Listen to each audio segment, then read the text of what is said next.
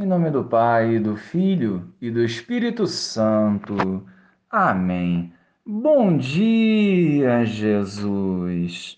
Abençoa essa nova semana, inspirando-nos ações que edifiquem o teu reino e nos santifique.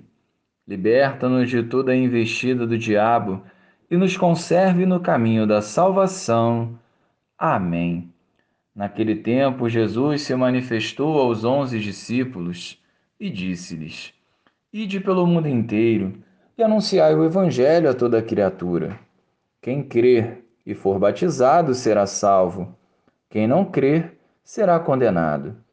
Os sinais que acompanharão aqueles que crerem serão estes: expulsarão demônios em meu nome, falarão novas línguas, se pegarem em serpentes, ou beberem algum veneno mortal, não lhes fará mal algum.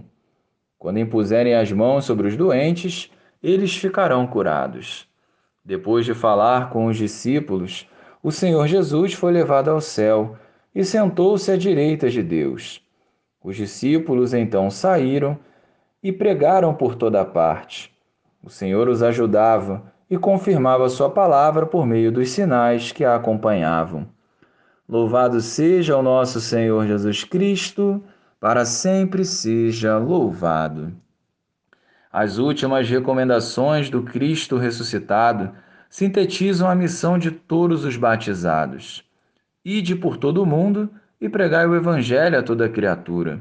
Ou seja, evangelizar é a nossa missão e nós não podemos nos omitir, nem ofuscar os dons gratuitos que o Senhor nos concede. Quantas conversões podem acontecer através do nosso sim verdadeiro? Essa convocação de Jesus visa atrair cada vez mais os corações para si, para que a obra de Deus restaure e santifique almas para o reino dos céus.